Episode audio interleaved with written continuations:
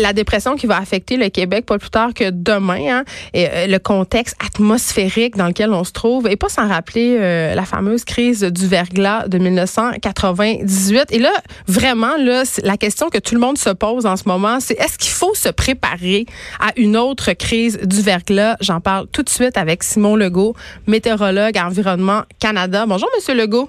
Bonjour. Bon là, un, qu'est-ce qu'on nous annonce pour la fin de semaine? Parce que ça sera pas exactement le même scénario euh, selon où on se trouve au Québec. Exactement. Donc, il y a beaucoup de variétés de précipitations attendues, même entre samedi et dimanche. Pour une même région, c'est pas la même chose, mais tout de suite, j'assure les gens, ça n'a rien à voir avec la crise du verglas de 98. C'était en fait, à la limite, trois tempêtes de verglas qui sont arrivées en même temps.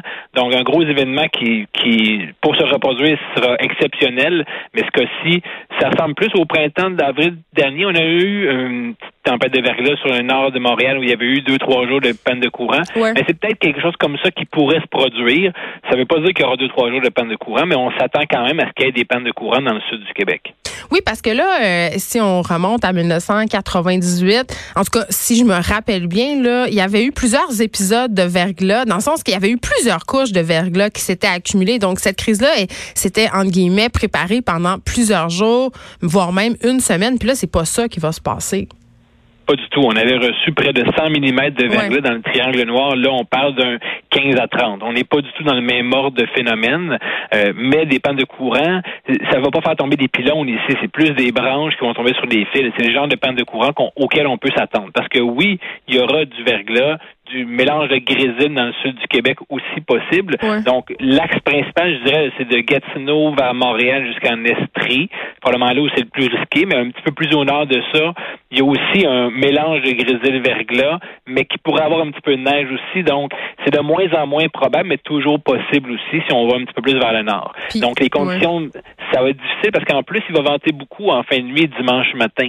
Donc, avec l'accumulation de verglas, le vent, c'est là que le risque est plus élevé. Ben oui, puis en même temps, euh, Hydro-Québec euh, a beaucoup appris la crise du verglas. Donc, j'imagine qu'en ce moment, ils sont prêts et ils ont des équipes euh, en supplément pour parer à toute éventualité. Là, est-ce que c'est moi ou il y a de plus en plus d'épisodes de verglas, M. Legault? c'est vrai qu'on a des soubresauts tout le temps au mois de janvier, mais on en a tout le temps eu. Il y en a toujours eu et il y en aura probablement toujours aussi. Mais l'intensité de ces systèmes-là, c'est peut-être un petit peu à la hausse. Euh, là, de voir un lien avec le changement climatique, c'est vraiment pas évident. Mais effectivement, on a des soubresauts.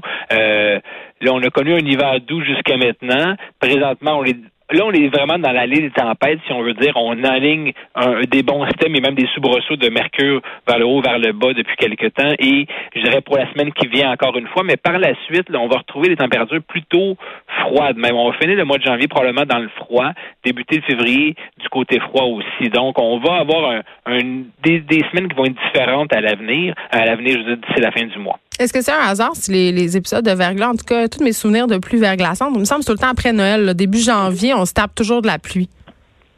Ben, on a toujours, dans la, climatologie de Montréal, il y a de la pluie tout le temps attendue au mois de janvier, même au mois de février. Il y a toujours des épisodes de redoux comme ça.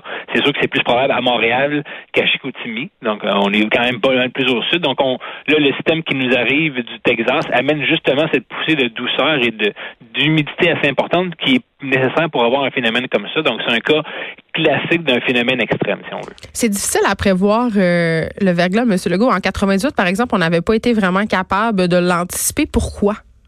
Mais c'est sûr que là, on se retrouve 20 ans plus tard, même plus de 20 ans plus tard. Les techniques de prévision se sont améliorées, les modèles de prévision sont améliorés. On apprend aussi des, études de cas auxquelles on, participe. Donc, euh, euh, les systèmes sont toujours difficiles quand on parle de cas limites, comme ici. Où est-ce que la pluie verglaçante va arrêter? Où est-ce qu'il y aura juste du grésil? Où est-ce qu'il y aura juste de la neige? Ces limites-là sont, sont mobiles dans le temps aussi. D'une heure à l'autre, elles vont fluctuer, ces limites-là. Où est-ce qu'il n'y en aura pas du tout? Où est-ce qu'il y en aura le plus? C'est extrêmement difficile à prévoir. Donc, nous, on, parle de zones où c'est possible d'en avoir. Et là, on a une plage pour les quantités, mais les gens avec qui on fait affaire, on fait affaire avec Hydro-Québec, avec le, le transport du Québec, la Sûreté du Québec aussi. Donc, tout le monde est au courant qu'il y a quelque chose d'important qui se passe en fin de semaine tous les organismes sont aux aguets, urgence santé aussi pour les chutes sur les trottoirs, par exemple, parce que c'est un autre phénomène aussi. Achetez-vous des crampons, la gang. Pour vrai, là. Moi, j'ai ça, puis depuis ce temps-là, j'ai moins peur de sortir de chez nous. Effectivement, donc la circulation est difficile, mais la circulation à pied aussi est difficile. Donc dimanche, bon, on va favoriser les déplacements samedi par rapport à dimanche parce que samedi, on attend de la pluie qui n'aura pas vraiment d'impact sur la circulation, mais quand même pas mal de pluie le samedi dans la région de Montréal. Puis moi, je pense tout le temps aux personnes âgées qui deviennent en quelque sorte un peu prisonniers de leur appartement quand il y a des épisodes de verglas. Si vous en voyez ou si vous en avez là, parmi vos voisins, ça se peut aller cogner puis dire avez-vous besoin d'aide, avez-vous besoin que je mette du déglaçant dans vos marches que j'ai à l'épicerie? Monsieur Legault, est-ce que ça se peut qu'on y échappe? Parce que vous l'avez dit, ce sont des systèmes qui sont excessivement changeants et difficiles à prévoir. Puis là, on dirait que moi, ça me tente pas qu'il y ait du verglas. Est-ce qu'il y a une mini-chance, mini-chance qu'à Montréal, il neige? En ça qui, qui, qui, neige, oui, c'est possible qu'il neige, mais qu'il n'y ait que de la neige, d'après moi, c'est impossible à Montréal qu'il n'y ait que de la neige. Maintenant, de dire au coin de telle rue et telle rue, qu'est-ce quand sera la pluie verglaçante, quand sera le grésil, quand sera la neige, combien, euh, ça c'est impossible à faire, c'est beaucoup trop variable pour pouvoir le faire. Euh, exemple, ce qu'on peut dire, c'est que dans le sud du Québec, l'Estrie, euh, c'est là qu'on, mais le Montréal aussi, c'est là qu'on a la plus grande probabilité. Québec attend plutôt un 20 à 30 cm de neige, un peu de grésil, risque de pluie verglaçante, donc c'est quand même en gradation vers le nord. Il y a de moins en moins de probabilité de pluie verglaçante plus on va vers le nord. Donc c'est le genre de choses qu'on peut retirer d'une prévision, mais dire aujourd'hui, le changement va se faire. La pluie commence à 8 heures samedi soir et elle accumulera jusqu'à 11 heures dimanche matin. C'est impossible. C'est beaucoup trop précis parce que même dans une région comme l'Estrie, ça varie à, l'intérieur de la région. Donc, on s'en sauvera pas et prévoyez vos déplacements dans la journée de samedi. Simon Legault, merci, météorologue à Environnement Canada. On s'en va tout de suite parler à Alain Bourg, directeur général du Centre Ouranos, parce que c'est quand même assez difficile de pas faire de rapprochement entre les épisodes de verglas qu'on connaît et la crise climatique qu'on traverse. Bonjour, Monsieur Bourque. Bonjour. Travaillez à euh, Environnement Canada, vous êtes intéressé aux grandes catastrophes naturelles, le déluge du Saguenay, entre autres, j'étais là. Euh, et bien entendu, cette fameuse crise du verglas qu'on vient d'évoquer euh, et qui s'est produite en 98. Et là, maintenant, vous travaillez chez Uranus. Pour ceux qui ne sont pas familiers avec cet organisme-là, qu'est-ce que vous y faites exactement? ben, Uranus développe euh, des simulateurs climatiques pour tenter d'anticiper qu'est-ce qui va passer, qu'est-ce qui va se passer avec le climat au cours des prochaines décennies pour le Québec. Et on fait aussi des études des impacts, les conséquences ça peut avoir sur l'économie, sur l'environnement, sur la sécurité des populations, etc. De façon à pouvoir changer les critères de conception des infrastructures, revoir l'aménagement des zones inondables, tout sortes de sujets du genre assez pertinents. Comment on peut s'adapter au changement climatique. Tout à fait. Et là, je parlais avec M. Legault d'Environnement Canada et je disais, c'est moi où il y a plus d'épisodes de verglas et on a de moins en moins moins de neige?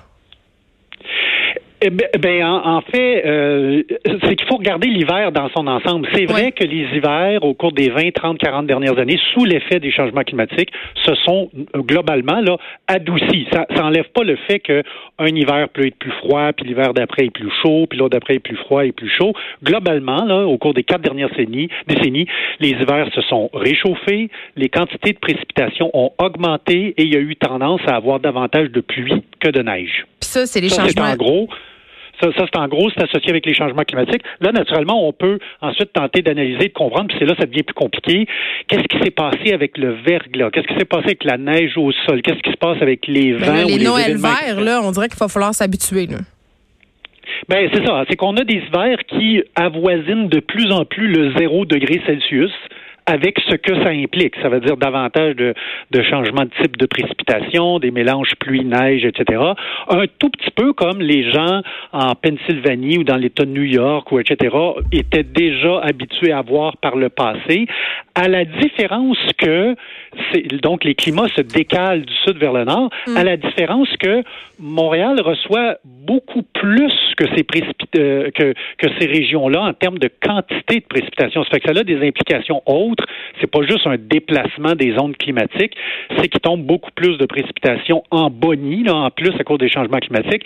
Et en plus, sur le sud du Québec, une des particularités très importantes, c'est qu'on a la vallée du Saint-Laurent qui nous amène des vents du nord-est, qui sont souvent des vents froids, mm. qui font en sorte que tu peux avoir de l'air chaud avec beaucoup de pluie en altitude et par contre au sol des vents froids qui amènent les températures tout juste sous zéro et ça c'est vraiment des conditions gagnantes pour le verglas. Alors, mais ceci étant dit, quand nous on regarde les analyses de tendance pour le verglas qui est quand même un paramètre climatique assez compliqué à analyser là, c'est pas clair qu'on voit des tendances à la hausse du verglas. Puis même pour le futur, là, nos simulateurs ont besoin de beaucoup de résolution. Puis la science n'est pas encore tout à fait là. Ceci étant dit, euh, si euh, vous demandez à Alain Bourque, l'expert euh, du verglas, lorsque j'étais en Environnement Canada et des changements climatiques maintenant Couronat, j'aurais tendance à croire qu'il y a peut-être un petit peu plus de chances qu'il y en ait plus qu'avant que moins qu'avant. Donc, j'aurais tendance à orienter les organisations qui, par exemple, construisent des, des pylônes, des poteaux, etc., à, à justement bonifier la robustesse de ces infrastructures. Enfouir les fils aussi, peut-être, mais c'est très, très cher, mais quand même. Oui, mais considérer ces options-là, peut-être faut, on veut pas. Ben, en fait, on c'est difficile d'imaginer d'enfouir les fils sur l'ensemble du territoire québécois là.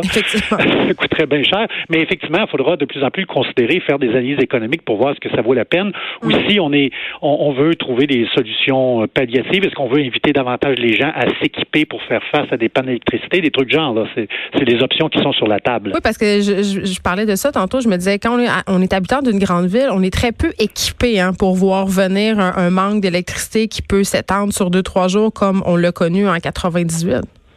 Bien, on est peu équipé parce qu'on prend pour acquis que les infrastructures sont supposées être prêtes à faire face à tout, ce qui n'est pas vrai. C'est sûr qu'à un moment donné, il faut prévoir des désastres naturels où on va peut-être manquer d'électricité. Puis ça, c'est ça que je pense ça fait partie de l'adaptation au changement climatique, de changer la mentalité des Québécois, de dire oui, on s'attend à un très bon niveau de service de nos infrastructures, etc. Mais il faut aussi nous-mêmes être prêts à faire face à ce genre de situation-là, surtout dans un mode changement climatique où avant on pouvait se baser un peu sur notre expérience historique, qu'est-ce qui s'est passé par le passé, tu sais, pour savoir si on était capable de, de, de, faire face au futur. Mais là, avec les changements climatiques, on va avoir plein de situations météorologiques nouvelles. Euh, tu sais, on peut regarder même l'autre extrême climatique, c'est-à-dire les grandes canicules euh, pendant la saison estivale. Les Québécois en général sont pas habitués à des canicules avec des 40 degrés Celsius, des trucs genre, mais ça va arriver avec les changements climatiques. Donc, il faut commencer à, s'imaginer, à, justement se préparer à ces événements-là. C'est assez épeurant. Vous avez parlé tantôt euh, de déplacement des zones climatiques. Est-ce que c'est possible qu'un jour, euh, à Montréal, dans le sud du Québec, on ait des hivers sans neige? Euh, nos scénarios climatiques nous montrent pas que l'on se rend à cet extrême-là euh, dans un horizon moindrement rapproché. Donc, autrement dit, on va continuer à avoir de la neige. On va, euh, mais naturellement, la question, c'est que nos hivers vont, vont avoir l'air de quoi? Ils vont avoir de l'air. Naturellement, ils vont être plus raccourcis. Ils vont être plus autour du zéro degré Celsius, avec des. Parfois, moi, à la blague, je dis que les hivers de Montréal vont les, les, hivers de Québec vont ressembler à ceux de Montréal, puis les hivers de Montréal vont ressembler à ceux de Toronto. Ça se déplace, c'est ça. C'est ça, ça se déplace avec des changements, comme je le disais tout à l'heure, à cause des quantités de précipitations. La vallée du Saint-Laurent, qui, elle, se déplace pas. Donc, elle reste là, puis les vents du nord-est restent, euh, restent présents. Et, et, mais globalement, c'est clair, des hivers moins froids, euh, des hivers avec davantage de précipitations, davantage de mélange de précipitations, pluie, neige, etc. Euh, puis ça, euh, naturellement, ça, ça n'enlève pas le fait qu'on va quand même toujours avoir des hivers euh, qui vont être un peu différents d'un hiver à l'autre. Donc c'est pas c'est pas euh, l'hiver prochain va être plus doux, l'autre d'après va être encore plus doux, l'autre d'après va être encore encore encore plus doux. Il y a un yo-yo naturel. Nous en, climatologie on appelle ça la variabilité naturelle du climat qui se superpose à cette tendance lourde d'un climat qui se réchauffe et qui et où on voit les quantités de précipitations augmenter. Très bien, c'était Alain Bourg, directeur général du Centre Uranus. Merci de nous avoir parlé. C'est un plaisir.